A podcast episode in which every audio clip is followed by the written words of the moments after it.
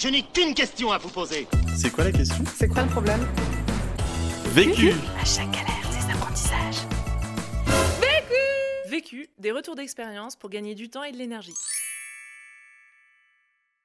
Bonjour, je m'appelle Elissa René Vigourou. Je suis la cofondatrice de Nous, une marque de lingerie vin homeware, créée avec mon associé Anaïs il y a euh, maintenant 7 ans. Je vis à Marseille. On est deux euh, cofondatrices. Donc on a des profils qui sont assez complémentaires. Je gère donc du coup la partie euh, évidemment communication de la marque, la partie euh, distribution et la partie évidemment retail avec les boutiques. Je gère le, web et donc le web marketing, l'acquisition digitale et le pôle service client. Nous, c'est une marque qui propose de la lingerie différente. Plus globalement, c'est une marque qui s'adresse à nous, nous les femmes. Pour nous, on veut vraiment euh, réunir euh, tout type de femmes, quel que soit son âge, sa morphologie. On veut que tout le monde se retrouve euh, dans nous. Depuis le départ, en fait, on a une démarche qui est euh, responsable. Concrètement, chez nous, comment ça se passe? Par exemple, entre deux dentelles, euh, si on estime que les dentelles, voilà, euh, se valent, même si la dentelle green est un peu plus chère, on va toujours choisir cette option-là. On essaie de prendre ce chemin en mettant bout à bout une multitude de petites actions. Ça fait pas de nous une marque green, ça fait juste de nous une marque euh, ben, responsable qui réfléchit de manière honnête et qui ne vend pas à ses clients du green à tort et à cri. À compter de 2019, on s'est engagé auprès d'associations pour offrir une culotte pour chaque achat sur le site ou en boutique chez nous, une culotte neuve à une femme qui en a le besoin. De manière plus simple, on a noué un partenariat euh, plus pérenne avec les Restos du Cœur. Donc en 2021, on- toute euh, la production de culottes sera donnée au Resto du Cœur. On s'est engagé à leur donner plus de 30 000 culottes. La question. Comment ne pas céder aux propositions parfois alléchantes des fonds d'investissement afin d'assurer une croissance saine et organique? Le vécu. Depuis le départ, nous, on a une vision très un pas après l'autre avec mon associé. Nous, on a vraiment eu une croissance bon, qui a été toujours linéaire. Donc ça, ça a été notre grande force. C'est-à-dire qu'on a quasiment euh, doublé notre chiffre d'affaires euh, chaque année depuis le lancement de la marque. En fait, cette croissance-là, on l'a quasiment autofinancée. Donc ça, déjà, ça a été la, la, hum, première euh, chose euh, qui est un peu notre particularité et euh, qui nous a demandé euh, bah, pas mal de sacrifices. Donc ça, ça a été une façon de gérer euh, qui a été euh, parfois un peu plus euh, dans la souffrance. En fait, pour nous, ça a été toujours, euh, ça a été très important de, de, de grandir de cette façon-là et qu'en fait, les promesses des fonds d'investissement, c'est de t'arrêter à un moment donné, d'établir une stratégie, tu leur vends, tu vends des projections qui sont énormes. Donc on avait rencontré par exemple un fonds d'investissement qui à l'époque nous avait dit, bah, en fait c'est la règle des 3-5. Donc c'est minimum 5 millions investis. Et ils nous ont dit, ok, donc c'est 5 millions, nous on donne pas moins, mais vous vous engagez à faire 50 millions en 5 ans. Et en fait, nous, ça nous a semblé complètement à l'opposé de notre façon de, de, de grandir. On s'est dit, mais en fait, on nous donne autant d'argent. Notre business model, il n'est pas du tout euh, encore euh, pérenne, sécurisé. En fait, tout cet argent qu'on va brûler, on va le brûler en prenant des risques sans être même certaine qu'on va réussir à générer même le, cinquième de ce chiffre d'affaires-là. Et en fait, on s'est recentré. On a hum, rencontré notre business angel et qui a mis euh, 100 000 euros. On nous a souvent dit euh, la rentabilité, c'est pas une finalité. En fait, dans toutes ces sociétés où on est euh, extrêmement à la merci des levées de fonds. Et en fait, la seule chose qui est importante, c'est combien tu vas valoir ta boîte, combien tu vas lever, et qu'importe si tu es rentable. Mieux vaut être en croissance énorme, même si tu burns et qu'en fait tu es à moins 500 000 de résultats, que faire une croissance plus faible, mais être rentable. Mais en fait, on ne peut pas se dire qu'on va mettre en danger notre société avec des, des, des croissances énormes, mais du coup, en n'étant pas rentable. Donc, du coup, nous, on a toujours fait en se disant, bah non, en fait, nous, ce qu'on veut, c'est être rentable. Donc, aujourd'hui, on fait 4 millions d'euros de chiffre d'affaires et on fait 500 000 euros de résultats. Et on a levé deux fois 100 000 euros. Premier apprentissage. Ne pas avoir honte de sa lenteur de développement. Alors ça, oui, moi je, trouve que c'est vraiment euh, quelque chose qui a euh, marqué nous. C'est qu'en fait, au départ, comme j'étais euh, énormément dans tous les levées de fonds, je côtoyais beaucoup d'entrepreneurs. C'est quelque chose qui a pu moi-même me complexer. C'était la lenteur avec laquelle nous on a pu évoluer. Bah, C'est-à-dire que quand on voyait certains de, de, nos amis qui avaient lancé la marque un an après nous et faisaient déjà un million de chiffre d'affaires, alors que nous on peinait à atteindre les 300 000 euros j'ai euh, pu ressentir une sorte de, de- complexe en se disant que, bah, en fait, on n'avait peut-être pas le bon modèle, que c'était peut-être pas la bonne façon de faire, qu'on était peut-être pas assez ambitieuse. Et en fait, aujourd'hui, je me rends compte qu'en fait, c'était très nécessaire. Qu'en fait, la lenteur, en fait, des départs, elle est très importante pour maîtriser à la perfection tous les postes, de savoir euh, avec énormément de- de précision chacun des sujets en fait de ton périmètre. Par exemple, je vous donne un exemple. Euh, moi, j'ai une formation de, de, de prépa HEC école de commerce, donc rien à voir avec euh, avec euh, voilà la, la direction artistique. Je parle retouche photo, mais j'ai moi-même fait toutes les retouches photos de mes produits. J'y ai passé des heures. Et c'est vrai que en fait ça m'a donné la précision et, l'acuité. Savoir aujourd'hui quand je vois certaines photos et je vois certains produits, je dis non là euh, tu vois la couleur elle est pas juste. Et c'est moi-même qui parfois avec notre DA maintenant coup, je vais m'asseoir avec elle et je vais lui dire non non mais bouge la luminosité tu vas voir tu vas réussir à retrouver la couleur. Bouge la luminosité enlève un peu de contraste et tu vas voir ça va marcher. Et en fait oui ça marche. Et ça c'est parce que j'ai pu expérimenter ça. Pour des, des filles qui comme nous ne venions pas à la base euh, du milieu non textile de la mode euh, voilà. On est devenues expertes de notre domaine. Donc moi je trouve que ça a été une étape qui était essentielle. Et encore une fois je, pense que ça nous permet de- de- d'ajuster un modèle qui une fois qu'il fonctionne c'est à ce moment-là que tu peux dérouler. Quand on s'est rendu compte que toutes nos collections étaient épuisées à 97% qu'on s'est dit ouais ben là il faut appuyer sur la seconde là. Ça, ça nous permet aujourd'hui d'être euh, rentable. Et c'est ça qui nous rend fiers. Deuxième apprentissage. Trouver des solutions inventives pour maîtriser ses coûts. Ça va aussi de pair avec le fait euh, de ne pas lever et de ne pas avoir euh, ben, d'argent à perdre. Nous, on a grandi euh, en réinvestissant les résultats des ventes de la collection passée vers la collection future et quasiment tout l'argent passé dans augmenter la production.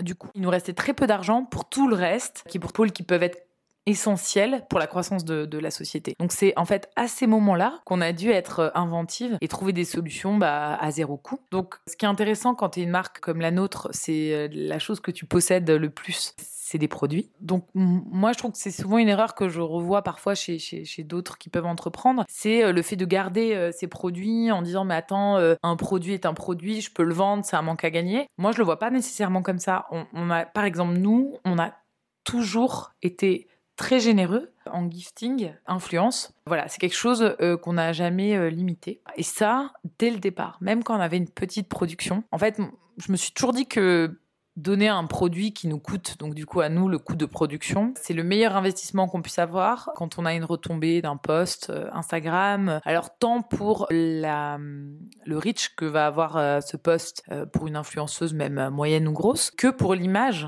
que ça génère. Pour nous, ça a vraiment été toujours le cercle vertueux dès le départ, et ça a été la façon, voilà, d'être la plus inventive, sans payer un euro de, de médias. Et le média, on, on l'a payé très très tard. Voilà. Dès le départ, on a contacté des influenceuses et on a parfois eu la chance d'avoir des énormes influenceuses. Je pense euh, notamment à euh, pourquoi pas Colline. Je me rappelle de, la réaction euh, en chaîne qui s'en est suivie où on a eu euh, 50 bodies vendus dans la journée. Voilà. Donc là, on, on a touché ce jour-là du doigt la, force et le pouvoir euh, de l'influence. Et donc, c'est quelque chose qu'on n'a jamais euh, pu lâcher. Et, euh, et de la même façon, on a toujours été comme ça, très inventive. Mais c'est en fait des petites choses qui, mis bout à bout, nous ont fait économiser pas mal d'argent. On donnait un sentiment à beaucoup de clients de pros. Beaucoup de clients pensaient dès le début qu'on était beaucoup plus grosse que ce qu'on était. Une autre solution aussi euh, pour, euh, pour euh, gérer et maîtriser ses coûts quand on- n'a pas la, trésorerie, c'est de tester les choses à petite échelle. Par exemple, nous, avant d'investir dans le pop-up store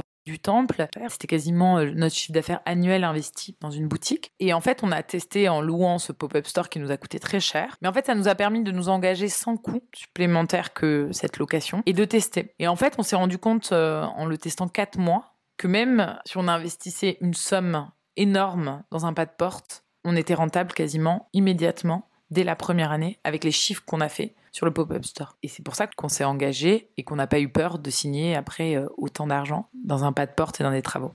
Troisième apprentissage. Être vigilante en tant que dirigeante à garder du temps pour travailler sur la vision et la stratégie de la marque. C'est un des pièges quand tu es à l'origine de ton bébé en fait et que on n'avait pas de moyens. Donc en fait, on a tout fait dans la société. Tout l'enjeu, c'est d'arriver à se rendre compte quelles sont les tâches qui ne sont plus nécessaires que toi tu réalises. Autant c'est important de les faire à un moment donné, autant rapidement, quand tu les maîtrises, il y a de nombreuses tâches qui n'ont aucune valeur ajoutée si c'est toi qui les réalises en tant que dirigeante. Donc en fait, dès le départ, ce qui s'est passé, c'est que on s'est euh, aidé de stagiaires. Donc ça, euh, dès que la société s'est créée, je me rappelle, on a appris directement une stagiaire. Tout l'intérêt de la chose est d'aller euh, chercher des gens pour t'aider, des stagiaires quand c'est possible, en essayant de leur proposer des conditions attractives, et rapidement calculer et de se dire, bon, alors quel est le temps que je passe, par exemple, pour faire les colis? En fait, ça nous prenait tellement de bandes passantes qu'en fait, on se rendait compte qu'on n'arrivait pas à avancer. Du coup, on s'est dit, il n'y a pas un vrai enjeu à, faire nous-mêmes les colis. On a donc contacté un logisticien et on lui a demandé combien ça nous coûterait de faire même ces 100 colis par mois. On s'est rendu compte qu'en plus avec les économies qu'il nous faisait faire, ça nous revenait à 1 euro le colis.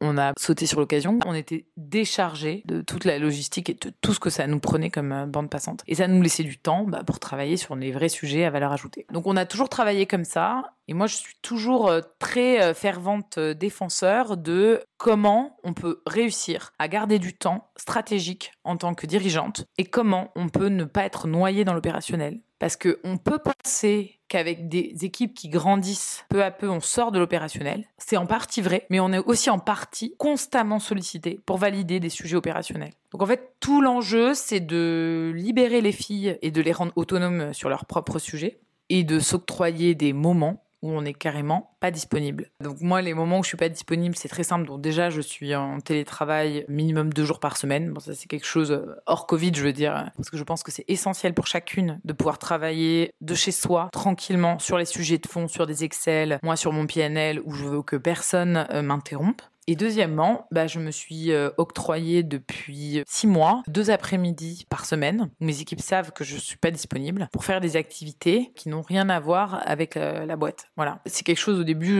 je, culpabilisais à le faire. C'est quelque chose que je fais plus du tout culpabiliser, je veux dire. Parce que je me suis rendu compte que c'est nécessaire, en fait. Que être tout le temps en train de ruminer les mêmes sujets très opérationnels, ton esprit, il a plus de bande passante. Donc, euh, moi, les filles m'appelaient et me racontaient leurs sujets et j'arrivais plus à connecter. Donc en fait, en prenant un peu cette distance et en soufflant dans des moments dans la semaine, je me suis rendu compte que j'étais beaucoup plus euh, sharp. Quatrième apprentissage.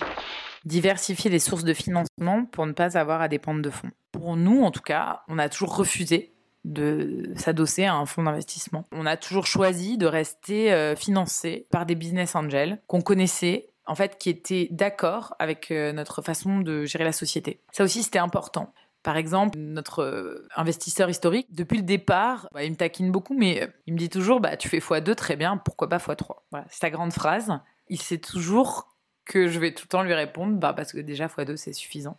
Alors, il le dit à chaque fois, parce que je sais que hum, ça le ferait un peu rêver que je lui dise Allez, ok, cette année, c'est x3. Mais en fait, nous, on n'y tient pas. Et il a toujours respecté ça toujours respecté notre rythme, il a toujours accepté que notre façon de gérer notre euh, société, elle était euh, un pas après l'autre, que même si on voulait euh, aller plus vite, on n'en a pas envie en fait. On en a, on s'en sent ni les épaules, parce qu'on se sent pas de gérer une croissance aussi violente et tout ce qu'elle implique, et ni l'envie. Donc déjà, peut-être s'entourer de business angels et de, business angels qui vous correspondent. Et alors, si cerise sur le gâteau, ils peuvent avoir des compétences qui sont importantes pour la société, ça c'est primordial. Ils peuvent vous mettre dans les pattes de gens intéressants pour discuter, ça vaut de l'or. Donc ça, c'est quelque chose qui est euh, très valorisable. Et en parallèle, ben, il y a toujours des solutions pour euh, se financer, surtout donc ça, c'est un peu le, cercle vertueux quand tu es rentable, parce que en fait, quand tu es rentable, les, banques te prêtent. Donc en fait, quand tu es dans des structures comme euh, les nôtres, où tu as beaucoup de jeux de trésorerie, parce qu'en fait, pour payer une collection, tu dépenses énormément d'argent pour la payer avant d'encaisser le moindre euro de vente, on peut se retrouver fréquemment banqueroute euh, juste avant les sorties de collection et devoir gérer des flux de trésorerie négatifs, positifs. Donc euh, voilà, ça on a l'habitude. Et les levées de fonds, pour moi, c'est pas, enfin, ça finance pas ça en fait. Ça pour moi, c'est la vie normale